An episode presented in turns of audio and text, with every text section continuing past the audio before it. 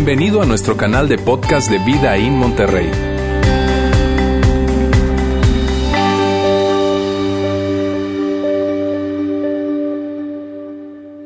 Bienvenidos este domingo a esta segunda parte de la serie que comenzamos el domingo pasado, la incómoda solución para prácticamente todo. Y sabes, si, si tú ya tienes tiempo asistiendo con nosotros, o tal vez si tú tienes tiempo viéndonos online, siguiéndonos a través de Facebook o de YouTube, digamos cuatro meses, seis meses, o ni qué decir más de un año, probablemente ustedes pudieran constatar que aquí en Vida nos, nos gusta comunicar desde una óptica muy práctica enseñanza bíblica práctica, relevante, cosas que podamos aterrizar a nuestra semana, a nuestra vida diaria como profesionales, como padres, como hijos, como esposos, como eh, novios, etcétera, etcétera. Y, y creo que es algo muy bueno, nos encanta abordar la Biblia de una manera práctica y relevante. Pero digo esto porque tal vez esta serie, tal vez esta serie pudiese parecer un poco más filosófica y menos práctica. Y ojo que digo pudiese parecer, porque de ninguna manera lo es, pero probablemente puede que, que, sea muy profunda o que pareciera ser muy profunda o muy eh, teórica, pero te voy a pedir por favor que eso no nos desconecte, porque la realidad es que esta serie aborda el tema más importante que pudiésemos nosotros escuchar en nuestra vida. Tú dices, de plano así, Juan, de plano así. O sea, verdaderamente esta serie es trascendente al nivel de que abordamos un tema súper relevante, súper importante para nuestras vidas y vamos a ir viendo un poco de el por qué. Al final del día nuestra misión es guiar a las personas en una relación creciente con Jesús y esta serie tiene todo que ver con esto. Tiene todo que ver con el centro del mensaje de Jesús y tiene que ver con una característica esencial de la persona de Jesús. Ahora, el domingo pasado Roberto nos decía que tal vez pueda haber personas que digan, sabes que yo no creo en el mensaje de Jesús, yo no creo en el cristianismo, no me gusta esta onda de la iglesia, no me gusta esta onda de la fe y yo no creo que ese mensaje sea cierto. Y sabes, si tú eres esa persona, puedes salir de este lugar. No te creas. No, si tú eres esa persona, no hay ningún problema y eres más que bienvenido y esta es tu casa y podemos entender que tú no creas en la Biblia o que tú no creas en Jesús por X o Z que sea la razón por la cual no creas. Pero sabes, hay una gran diferencia entre no creo que sea verdad a no quiero que sea verdad. Hay una gran diferencia entre estos dos conceptos. Una cosa es que tú digas, ¿sabes qué? Por esta razón, razón teológica o práctica o, de vivencia personal, yo no creo en este mensaje. Pero la realidad es que la mayoría de nosotros, o la mayoría de las personas que están desconectadas de este mensaje, no es porque no crean que sea cierto, sino porque ni siquiera quieren saber si es cierto o no es cierto. No queremos entender o tener nada que ver con esto? Porque aquí en México la realidad es que muchísima gente cree en Dios, pero muchísima gente no quiere saber este mensaje. Si creen en Dios, sobre todo cuando están en la turbulencia de un avión. Eh, hace poquito venía volando eh, de regreso a Estados Unidos y literalmente me tocó la peor turbulencia que me ha tocado en mi vida. Yo venía rezando, orando y haciendo todo lo que pudiese hacer porque sentía que era mi último momento en esta tierra. Yo creo que muchos de nosotros nos podemos identificar con eso. Pero con el mensaje de Jesús, con el cristianismo. Gandhi decía, creo en Jesús, pero no creo en el cristianismo. Con el mensaje del cristianismo no queremos saber nada. Y ahora el domingo pasado, Roberto, introducí esta frase que yo la creo con todo mi corazón y puede ser una frase algo dura, pero básicamente es esto. No entiendo, o yo en lo personal no puedo entender por qué alguien no querría que el cristianismo fuera cierto. Tú dices, híjole Juan, por esto, esto y esto y esto ya estás pensando en tu cabeza. Pero la realidad es que muy probablemente no queremos tener nada que ver con el cristianismo porque nos han enseñado, nos han comunicado un cristianismo que no tiene nada que ver con el verdadero mensaje que Jesús dejó en esta tierra. Porque si verdaderamente lo conectáramos con lo que verdaderamente es el mensaje de Jesús, no entiendo o no pudiese haber una razón lógica en mi cabeza por lo cual tú y yo no quisiéramos que fuese totalmente cierto. Yo, creo que es cierto, por muchas razones que tal vez en 35, 40 minutos no, no pudiéramos abordar, pero más allá de eso, el día de hoy quiero enseñarte el por qué tú y yo debiésemos desear este mensaje. Y sabes, una cosa que se conecta con esto es que Jesús, Jesús cuando estuvo en la tierra hace dos mil años, Jesús era extravagantemente interesante, era atractivo, todo el mundo quería conocer a Jesús, todo el mundo quería escuchar a Jesús, todo el mundo quería ver a Jesús. Tú no podías no tener una reacción o una opinión de Jesús, buena o mala. O le creías o no le creías, o lo amabas o lo odiabas, pero todo el mundo quería estar sabiendo qué onda con esta persona que está poniendo el mundo de cabeza. Y uno de los, de los elementos que lo hacía más atractivo, que lo hacía eh, atractivo para religiosos, para pecadores, para gente que odiaba la iglesia, para niños, para adultos, para prostitutas, cobradores de impuestos, para todo tipo de gente, el elemento que más lo atractivo lo hacía Jesús era su gracia. Y de eso venimos hablando. Y la semana pasada veíamos que gracia es un favor o beneficio que no se merece, que no se gana, no se obtiene. Básicamente es algo que tú no puedes hacer nada para tenerlo, simplemente recibirlo. Es gratuito, gracias un favor o beneficio que no se merece, no se gana y no se obtiene. Y decíamos la semana pasada también que la gracia cuando se aplica correctamente resuelve prácticamente todo. es un antídoto para un matrimonio roto tal vez, para una sociedad descompuesta, para una negociación, para un hogar. La gracia cuando se aplica correctamente resuelve prácticamente todo. De ahí viene el título de nuestra serie. Pero antes de avanzar, hay algo que pasa con la gracia. ¿Sabes? La gracia, yo puedo hablar de gracia y hablar y hablar y hablar y hablar y pudiéramos hablar aquí por horas acerca de gracia, pero la gracia es algo que si no la experimentas, la gracia es algo que si no lo vives, que si no lo palpas, no, no, no entendemos verdaderamente el peso que tiene este tema de la gracia. Yéndonos a ejemplos muy efímeros, pero tú y yo hemos podido experimentar, al menos a mí me pasa de repente, cuando te para el tránsito, ¿verdad? Cuando te para un tránsito, vas en zona escolar, vas un poquito rápido, un muchito rápido, un bastantito rápido, y te para el tránsito, y tú sabes que no traes la licencia, porque la dejaste en otra bolsa si eres mujer, o ya la perdiste si eres hombre, Tú sabes que la tarjeta de circulación no la has renovado. Y tú sabes que te pueden quitar la licencia, que te pueden hacer un cuento largo, que te pueden poner un multón, pero de repente llegan esas divinas y celestiales palabras del tránsito diciéndote, joven, tenga más cuidado la próxima, váyase. Se siente padre cuando el tránsito dice eso, ¿verdad? Hace poquito un amigo subía que le perdonaron o le, volvieron a otorgar la visa para cruzar a Estados Unidos después de varios años de, tener la visa castigada por haber ido a trabajar a Estados Unidos. Y, y, yo lo publicaba en Facebook porque imagínate, la realidad es que ellos no tienen por qué hacerlo, tú te equivocaste, pudieran tardarse un año más, tres años más, cinco años más, pero cuando el oficial del consulado te dice, está bien, no pasa nada, aquí está su perdón, la, la visa te llega en una semana o en dos semanas, dices, gracias eso es gracia. Bueno, estos son ejemplos muy básicos y efímeros, pero la gracia de Dios es algo mucho, mucho, mucho más grande. Y sabes, Dios sabía que si tú y yo no la experimentábamos, nunca la íbamos a poder entender. Entonces es por eso que Dios en el Antiguo Testamento una y otra y otra y otra vez mostraba su gracia a través de, los judíos, liberándonos de Egipto, acompañándolos, haciéndoles milagros, etcétera, etcétera. Pero es por eso que Dios entendió que Él tenía que hacerse presente y en su plan y en su propósito perfecto y original, Él dijo, yo quiero que ellos conozcan mi gracia, experimentándola a través de mi presencia, porque sin la presencia de Dios jamás habríamos conocido la gracia de Dios. Entonces Dios dice, no hay una manera más gráfica y más clara que puedan entender mi gracia que yo mostrándoselas uno a uno, cara a cara, frente a frente, eh, conviviendo y viviendo alrededor de ellos. Y es por eso que veíamos este texto que se encuentra en el Evangelio de Juan, Juan ya anciano escribe esto en la isla de Patmos antes de morir y Juan escribe su experiencia a través de haber estado muchos años con Jesús y Juan introduce su evangelio diciendo estas palabras que son, a veces las leemos y alguna vez te ha tocado leer este texto, lo leemos y decimos, padre, interesante, sí, pero verdaderamente esto debería explotar nuestra cabeza.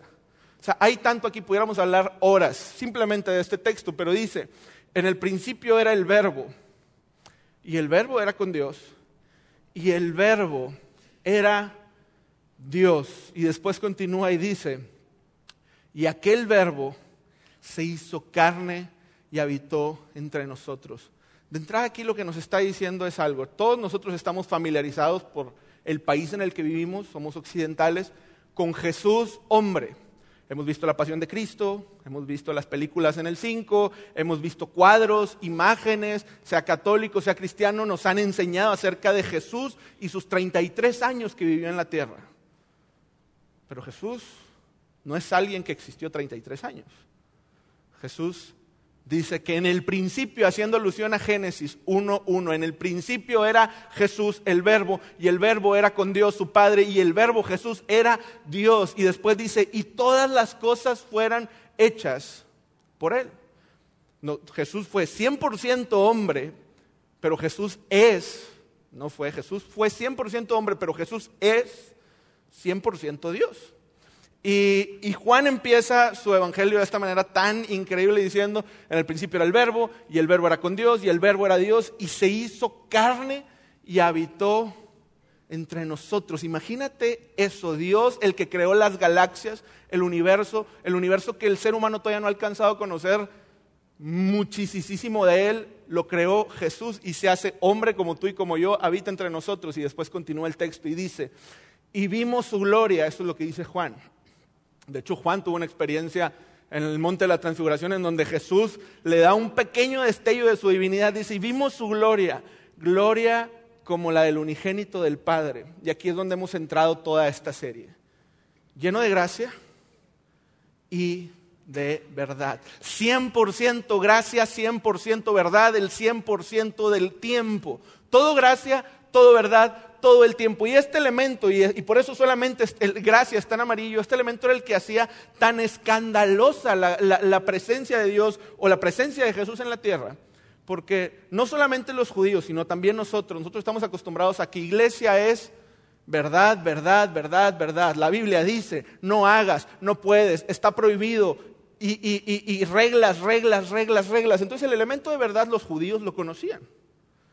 Toda su vida habían vivido con un elemento de mucha verdad, verdad, verdad. Pero Jesús llega y dice, vengo con la verdad, pero aparte vengo con una gracia de igual tamaño que la verdad. Y eso era nuevo para ellos. De hecho, hoy en día también en muchas iglesias, hoy, hoy, hoy sí vemos que hay iglesias muy cargadas hacia gracia o muy cargadas hacia verdad, pero la realidad es que Jesús era las dos. Y hoy vamos a ver dos historias, vamos a ver dos historias breves, pero que verdaderamente nos van a sacudir y a llevar a, ver cómo esto tiene una aplicación práctica para nuestras vidas, del por qué la gracia de Dios era tan rara, tan escandalosa, tan extravagante y tan atractiva para nosotros y por qué no hay razón por lo cual no quisiéramos que el cristianismo fuera verdad. Y la primera historia, vamos a entrar rápido a ella, es una historia conocida, se encuentra en el Evangelio de Lucas, capítulo 19, versículo 1 y prácticamente nos cuenta que habiendo entrado Jesús en Jericó,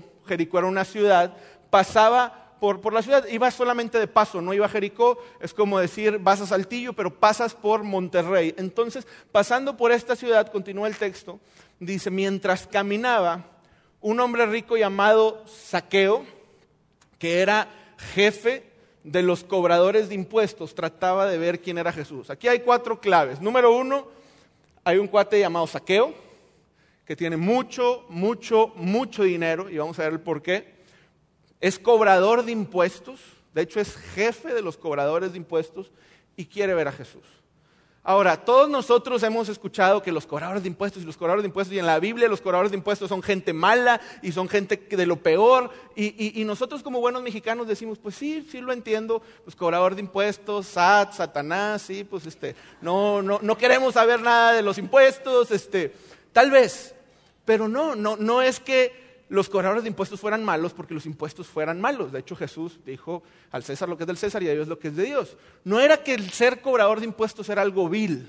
Era que en este contexto y en esta cultura, ser un cobrador de impuestos significaba negar tu fe, negar tu familia, negar tu religión, negar tus tradiciones y venderte al César, venderte a Roma, que los romanos eran los que controlaban todo en este momento, y comprar una franquicia para cobrar impuestos, Roma te decía, yo te voy a pedir 100 denarios por persona o 1000 denarios por persona y lo que tú quieras sacar extra es tu problema. Entonces los cobradores de impuestos iban con sus amigos, con sus papás, con sus hermanos, con sus tíos y decían, a ver, o me das o me das. Oye, es que no tengo, es que no, cóbrale. Oye, es que no puede, róbale. Oye, quítale. Y de pronto los cobradores de impuestos se llenaron de cobradores, como nosotros los conocemos, cobradores violentos, de esos cobradores de película, de esos cobradores que, que o me pagas o te mato. Y de hecho la industria de los cobradores de impuestos estaba relacionada con todo el tema de prostitución, con todo el tema de ladrones, con todo el lo peor de lo peor de, de los judíos se juntaba con los cobradores de impuestos. Entonces, por eso se dice que eran malos. Y este cuate no era cobrador de impuestos solamente, sino que era el jefe. Era el jefe. Entonces, imagínate la famita que se cargaba saqueo. Y quería ver a Jesús. es lo que te decía. En ese tiempo todo mundo quería saber qué onda con ese Jesús. Continúa la historia y dice: Pero por causa de la multitud no podía hacerlo pues era de baja estatura. Entonces dice que era rico, que era jefe de cobrador de impuestos y que estaba chaparrito. No sé si vieron Trek, pero yo me imagino a Lord Farquaad, más o menos, para que se lo imagine. Entonces, el cuate quería ver a Jesús, imagínate la multitud, había multitudes. Jesús era un rockstar, todo el mundo quería ver a Jesús, entonces, pues, ¿cómo le hago? ¿Cómo le hago? ¿Cómo le hago? Hasta que continúa y dice, pero rápidamente se adelantó, era inteligente, y para verlo se, subió a un árbol, se trepó a un árbol, a un sicomoro, un árbol muy alto, y dijo, de aquí, palco, de aquí lo voy a ver, ahorita va a pasar Jesús por aquí. Y él simplemente quería verlo, él no quería hablar con él, él no quería conocerlo, él tenía mucha curiosidad por todo esto que se estaba regando por toda la comunidad del Jesús que hacía milagros, del Jesús que confrontaba a los fariseos, del Jesús que estaba perdonando a toda la gente y que estaba predicando algo diferente. Entonces, me quiero subir a verlo, se sube al árbol, pues Jesús iba a pasar por ahí, continuamos y dice, que cuando llega un momento del desfile o de la caminata de Jesús, Jesús se encuentra con Saqueo, lo ve eh, en, la cima del árbol y Jesús le dice, Saqueo, bájate de ahí. Es donde algunos de ustedes están pensando en la cancioncita, que a tu casa, eh, y si no están pensando en la cancioncita, olviden lo que acabo de decir, pero existe una canción acerca de este tema. Entonces Jesús ve a Saqueo y Jesús, le dice, bájate de ahí. Aquí pausamos. Imagínate esa escena. Toda la gente, había una multitud, nos lo dice la historia, no lo estamos inventando. Dice, órale, por fin alguien va a confrontar a Saqueo. Todo el mundo conocía a Saqueo, todo el mundo odiaba a Saqueo. Entonces Jesús le dice, Saqueo, bájate de ahí y la gente dice, órale, qué, buena onda, le va, lo va a poner en su lugar, lo va a confrontar, le va a, a, decir algo fuerte de parte de Dios, le va a decir, si no regresas todo lo que has abusado y le has quitado a la gente, te vas a ir al infierno. Jesús va a hacer justicia por nosotros y va a traer la verdad a la luz. Pero Jesús continúa y le dice, bájate porque hoy tengo que pasar la noche en tu casa. Entonces imagínate la situación, ¿qué? O sea, yo pensé que Jesús le iba a decir sus verdades, pero Jesús no llega con la verdad, aun y cuando Jesús nunca la esconde y eventualmente la va a decir, Jesús llega primero con gracia y le dice, Saqueo, baja de ahí, que quiero ir a comer, que quiero ir a dormir, que quiero ir a estar en tu casa. Y toda la gente, y de hecho no lo invento yo, lo dice el texto siguiente, dice, todos comenzaron a murmurar, a decir, ¿qué onda? ¿Por qué? ¿Por qué a su casa? ¿Por qué no a la mía? Yo llegué primero, yo soy judío de judíos, yo practico la ley, yo voy todos los domingos a la iglesia, yo hago las cosas bien, yo soy alguien que me porto bien y Jesús quiere ir con este cuate pecador, va a entrar a la casa de un pecador y la gente está totalmente confundida, probablemente algunos de ustedes también lo están, probablemente a algunos de ustedes no les sorprende tanto, pero verdaderamente esto era sorprendente para la época. Y era sorprendente porque la gente no entendía, no entendía la economía del reino de Dios, no entendía qué era para Dios la gracia y la justicia y cómo Dios veía las cosas. Entonces es ahí en donde esto lo dejamos medio en hold y pasamos a nuestra segunda historia, rápido, que nos va a ayudar a entender el por qué Jesús actuó así. ¿Por qué Jesús ve las cosas así? ¿Por qué la gracia de Dios es así? nuestra siguiente historia está en Mateo y es una parábola. Jesús enseñaba a través de, de parábolas. Parábolas eran historias que Jesús eh, hacía para llegar a un punto. Historias que pudiéramos decir ficticias, pero muy reales y muy tangibles y muy relevantes para la gente que se podían identificar con ellas fácilmente. Y Jesús dice esta parábola que no tiene nada de rating, la verdad. Si tú vas a muchas iglesias, no la vas a escuchar muy seguido es una parábola que mucha gente le saca la vuelta. ¿Por qué? Porque es incómoda, es rara, no tiene un final feliz tanto. pero Jesús inicia la parábola y les dice así. El reino de los cielos, está hablándole a sus discípulos y a una multitud, el reino de los, de los cielos es semejante al dueño de una finca que salió por la mañana a encontrar trabajadores para su viña, para su viñedo.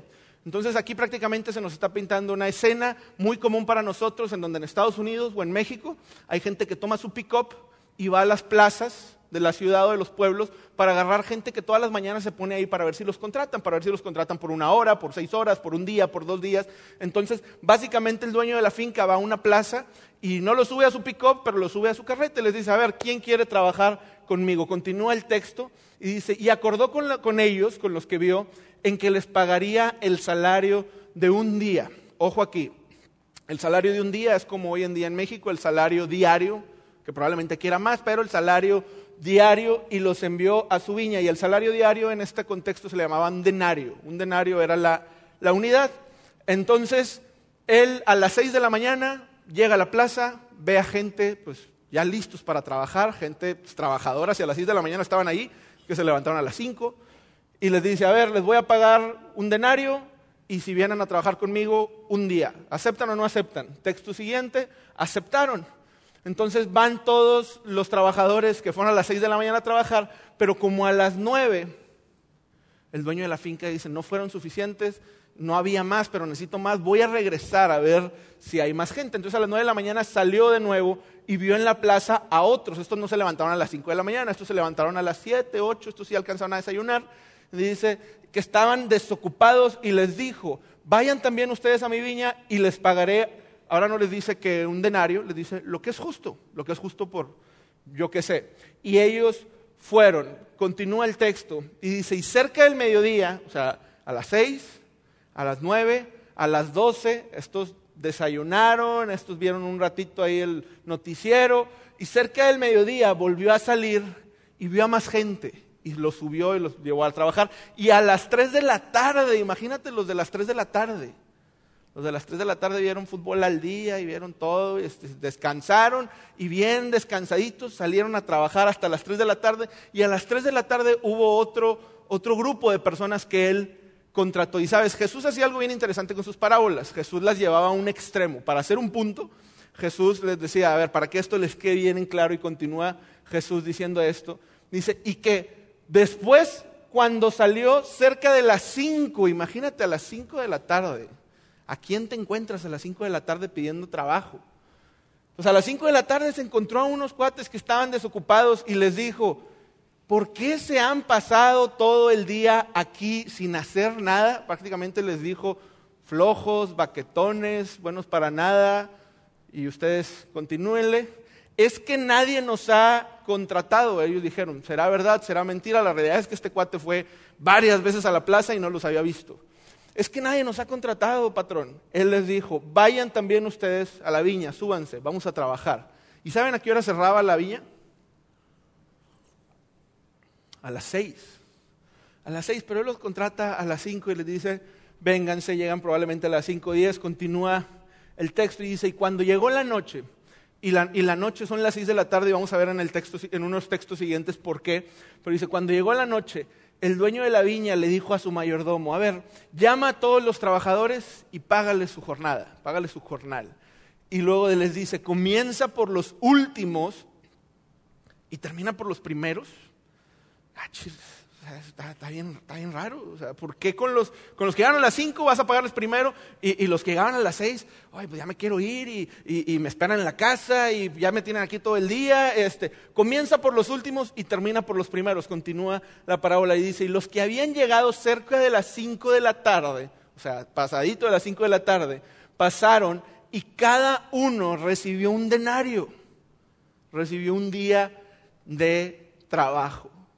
Entonces imagínate eso, cuando los que llegaron a las 6 de la mañana vieron que a los que llegaron a las 5 les pagaron un denario, ellos dijeron, chido, qué buena onda, a nosotros nos van a pagar más. Si estos cuates por venir 40, 50 minutos les van a pagar un día y nosotros trabajamos 12 horas o 10 horas u 8 horas, pues nos van a pagar un dineral. Qué padre. Sin embargo, continúa la historia y dice, cuando pasaron los primeros, pensaron que recibirían más pero cada uno de ellos recibió también el salario de un día de trabajo. Entonces imagínate que tu compañero de trabajo llega a las 4 y se va a las 5, tu compañero de trabajo no entrega los reportes, tu compañero de trabajo no entrega resultados, pero llega el día de pago y le pagaron igual que a ti. Y continúa el texto y dice, al recibirlo, al recibir el denario, comenzaron a murmurar. Ahora, esto de murmurar ya pasó aquí, ya pasó con Saqueo, ya pasó con Mateo en la historia que vimos el domingo anterior, que la gente murmura como, ¿por qué es, eh, me estás haciendo esto? Es injusto, no se vale, me estás haciendo una gachada. Comenzaron a murmurar contra el dueño de la finca y después dice, estos últimos trabajaron solo una hora, por eso digo que era a las seis de la tarde, se llegaron a las cinco y trabajaron una sola hora, y los has hecho iguales a nosotros que hemos soportado el peso y el calor de todo el día. Los has hecho iguales, compadre. No somos iguales. Nosotros nos levantamos temprano, nosotros le echamos ganas, nosotros venimos bien peinaditos y, y ponemos atención y damos resultados. Y a estos los estás haciendo iguales. Y después la respuesta es muy interesante. Y, y sabes, en todas las parábolas de Jesús, Jesús te intenta hacer ver que hay distintos personajes y que algunas de las personas que están escuchando se identifiquen en esos personajes. De entrada aquí les spoileo, Jesús es el dueño de la finca. Y nosotros no sé si somos los que nos levantamos a las seis o a las cinco. Pero continúa el texto y dice, el dueño le dijo a uno de ellos, a ver amigo, no te estoy tratando injustamente. Y a lo que tú probablemente puedes decir, pues Sí, ¿por qué no lo está tratando injustamente si les pagó lo mismo a unos y a otros y unos trabajaron más y unos trabajaron menos? Y luego continúa y contesta esto. ¿Cuánto te dije que te iba a pagar? ¿Un denario? ¿Por cuánto tiempo? Por un día. ¿Y cuánto te pagué? Un denario. Entonces, toma tu paga y vete. Lo que te dije que te iba a dar, ¿te lo di o no te lo di? Sí. Entonces, no, pero es que, dice, ¿acaso no te arreglaste conmigo por el salario de un día? Esa es tu paga, tómala y vete. Y continúa.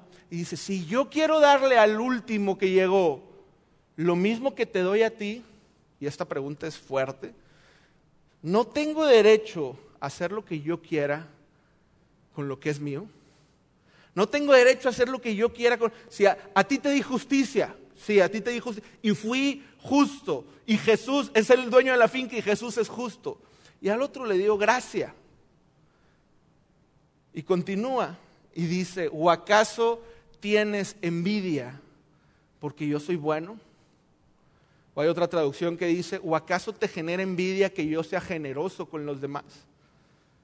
Entonces, imagínate la atención que eso está generando en los oyentes, así como ustedes hace todos estos años con los discípulos y los seguidores que estaban ahí con Jesús, estaban, pero ¿cómo? ¿Por qué? Estamos enseñados en una meritocracia y, los otros merecían más y, no funciona y no me gusta este esquema o este, esta economía de justicia. Y se vuelve muy incómodo. Esto se vuelve muy, muy incómodo. Y por eso les digo que es una parábola con poco rating porque es algo incómoda. Se vuelve muy incómodo para los que llegaron temprano pero se vuelve muy esperanzador para los que llegaron tarde. Y sabes, esto lo digo con mucho respeto, pero yo no sé con cuál de las dos partes te identificas de esta historia tú. Y no estoy hablando de trabajo, estoy hablando de tu relación con Dios, porque puede que haya aquí gente que diga, oye, pero es que yo oro, rezo, voy a la iglesia, voy a misa, me confieso, voy a vida ahí, canto, toco, predico, hago y y, de repente hay un cuate que, ha deshecho todo lo que ha podido deshacer, ha adulterado, le ha fallado a Dios, ha hecho esto, esto y esto y esto, y de repente tiene un encuentro con Dios. Y Dios le da su gracia. Y suena así como que, ay caray, no es justo.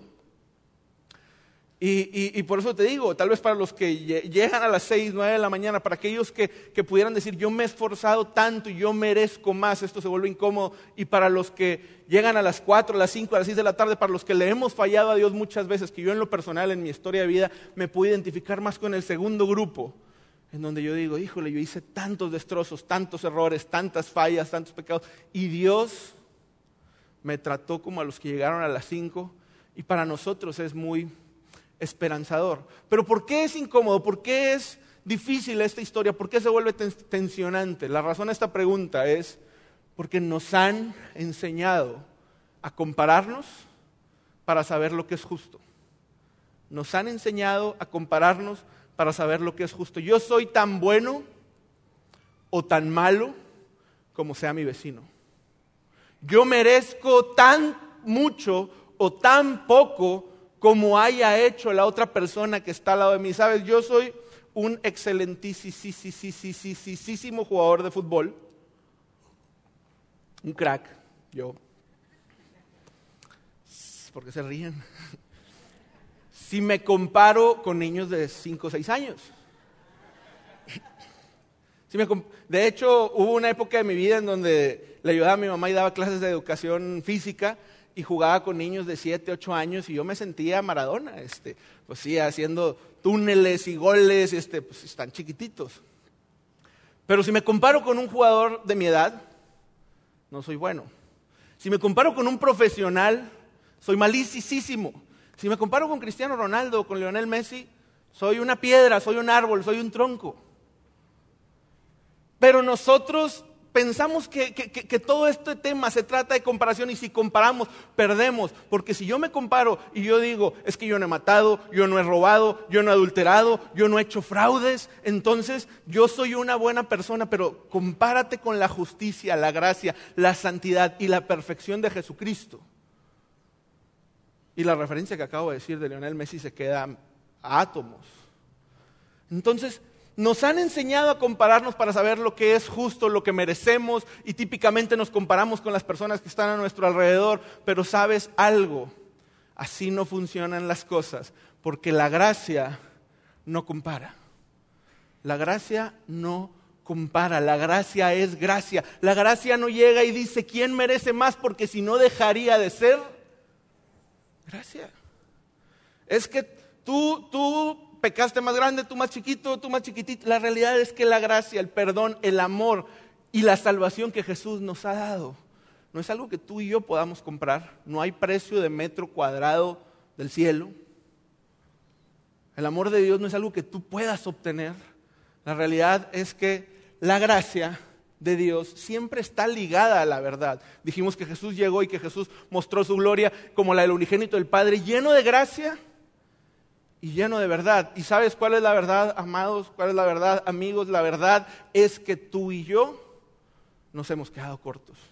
La verdad es que tú y yo hemos fallado. La verdad es que justo, dice la Biblia, no digo yo, justo no hay uno solo, dice, por cuanto todos hemos pecado, todos nos hemos quedado cortos de la gloria de Dios. Si se tratara por justicia, como creían los que llegaron a las seis de la mañana, como creían los que fueron a, a Jericó con Jesús, si se tratara por justicia, todos nosotros no tendríamos esperanza. Y es por eso que yo digo que no entiendo por qué nadie quisiera ¿Por qué alguien quisiera que no fuese cierto el cristianismo si el cristianismo es un mensaje increíble en donde nos dice, no se trata de lo que tú has hecho, sino de lo que alguien ya hizo por ti? Porque la gracia de Dios es un regalo, un regalo. Pero Juan, es que yo lo merecía un poquito más que ese narcotraficante que se arrepintió. O sea, Juan, sí, sí te entiendo que es un regalo, sí te entiendo que no lo merezco, pero, pero yo un poquito más o un poquito más. No, no, no, la gracia es incondicional y al momento en que tú la recibes, tienes que recibirla, al momento en que tú la recibes, no depende de lo que tú hayas hecho ni la meritocracia, sino de lo que Jesús hizo. Pablo lo escribe en, en una de sus cartas, en Efesios, de una manera muy textual y dice así, ya vamos casi cerrando, dice, porque por gracia ustedes han sido salvos, han sido salvados mediante la fe, y esto es un elemento importante, porque por gracia ustedes han sido salvos mediante la fe, y esto no procede de ustedes, sino que es que un regalo de Dios, no por obras, para que nadie se jacte, no por obras para que nadie se jacte, no hay nada que puedas hacer y si todo lo que dije no nos acordamos y nos podemos acordar solamente de una cosa, acordémonos de esto. No hay nada que puedas hacer para que Dios te ame más o para que Dios te ame menos. Él te ama porque Él es amor. Y Él te ama porque Él ha decidido ofrecerte su gracia y en el momento en que tú la recibes ya no se trata de lo que tú hayas hecho o de lo que no hayas hecho, ni siquiera de lo que harás, sino se trata de que Él te la entrega como un regalo y nos entrega esta salvación tan, tan grande. Y con esto voy cerrando.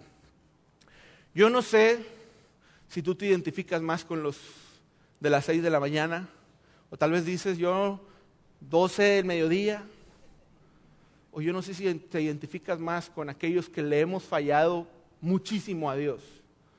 Pero sea cual sea, con el escenario con el que tú te identifiques, yo quiero decirte que el día de hoy Dios nos está recordando que podemos estar tranquilos, de dejar de luchar por el amor y el favor de Dios, porque el momento en que nosotros recibimos la gracia, Él nos la ha dado por amor y por quién es Él y no por quienes somos nosotros. Y sabes, lo que va a pasar a continuación, lo que va a pasar a continuación el día de hoy es que va a pasar la banda, va a pasar la banda y vamos a, cantar una canción que a mí me encanta en lo personal y, el coro dice estas palabras, el coro dice, no puedo ganarlo ni merecerlo, tu amor entregaste por mí.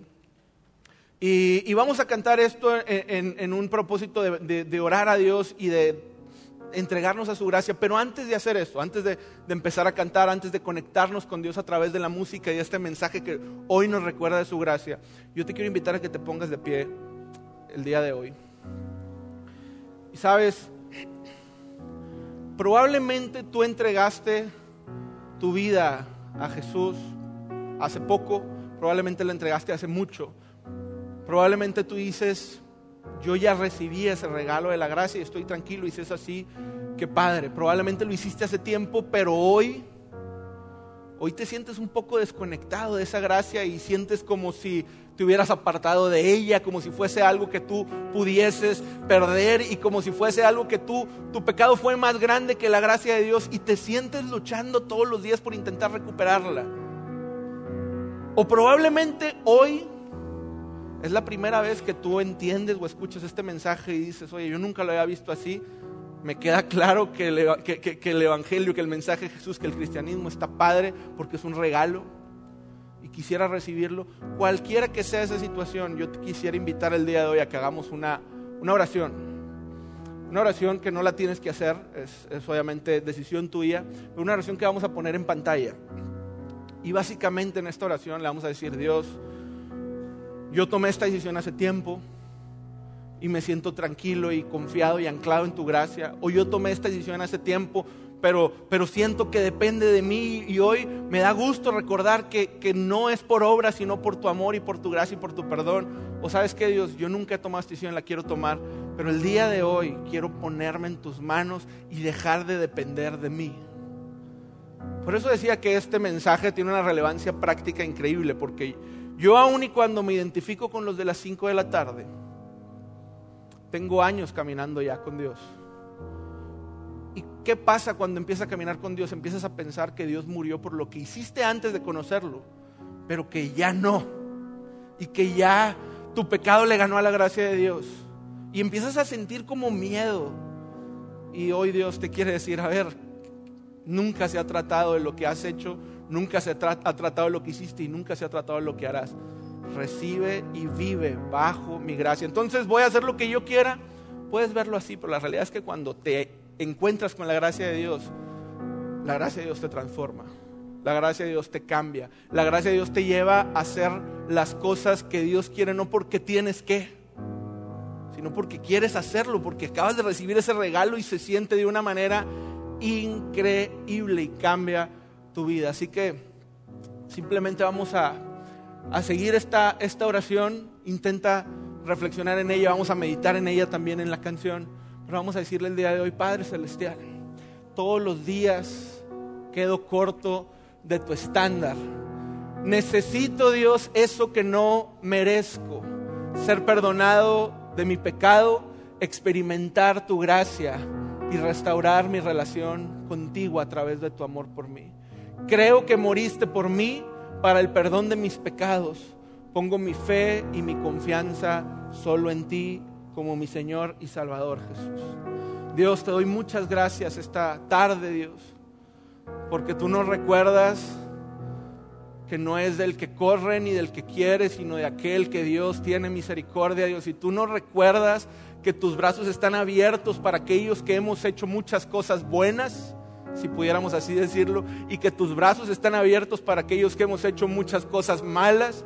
Y tú nos recuerdas que tu mesa está disponible para todos, que aquí a Vidaín, que a tu gracia, que a tu amor, que a tu iglesia puede venir el que quiera venir, que tú veniste a sanar los enfermos y no a sanar a los perfectos, Dios. Y el día de hoy queremos rendirnos a tu gracia, queremos estar tranquilos, queremos poder enfrentar el lunes, el día de mañana, con la tranquilidad de que es lo que tú hiciste por nosotros, lo que nos hace libres, lo que nos hace santos, lo que nos hace limpios, lo que nos hace puros, lo que nos hace dignos, Dios. En tu nombre, Jesús, pongo en tus manos todas las personas que estamos aquí, Dios que nos permitas conocer cada día más y experimentar cada día más tu gracia, Dios. En tu nombre, Jesús. Amén.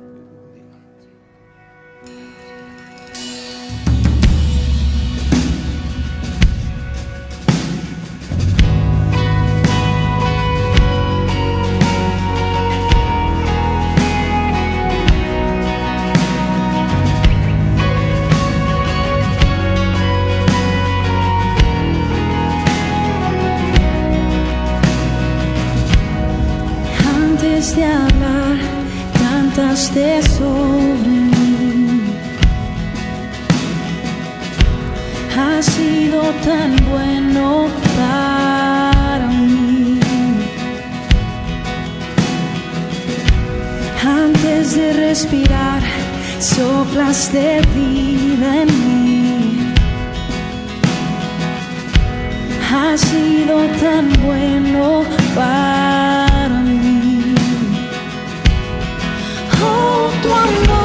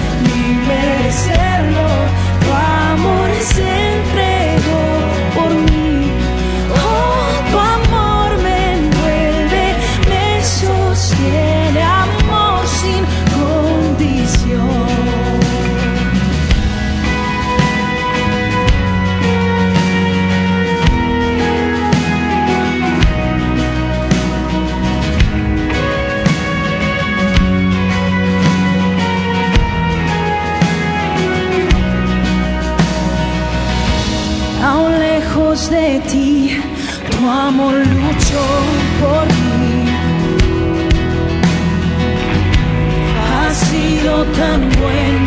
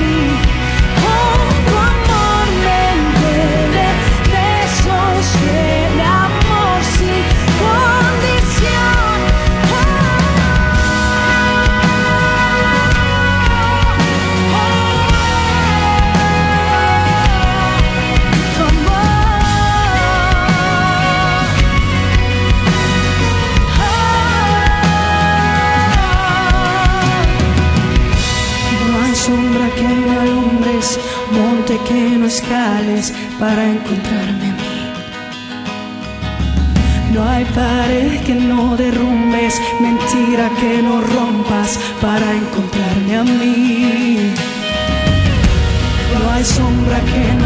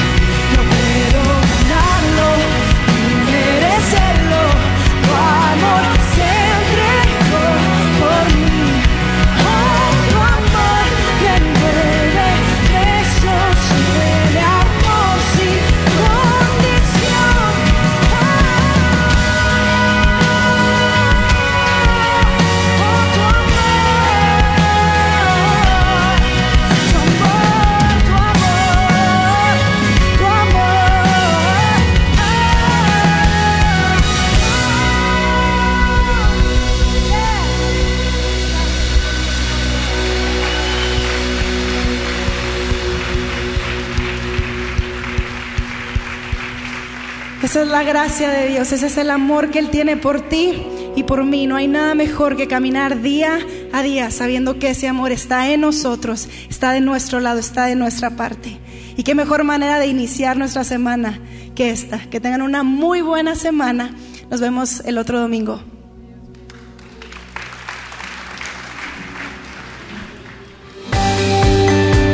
Gracias por haber escuchado este podcast de Vida en Monterrey.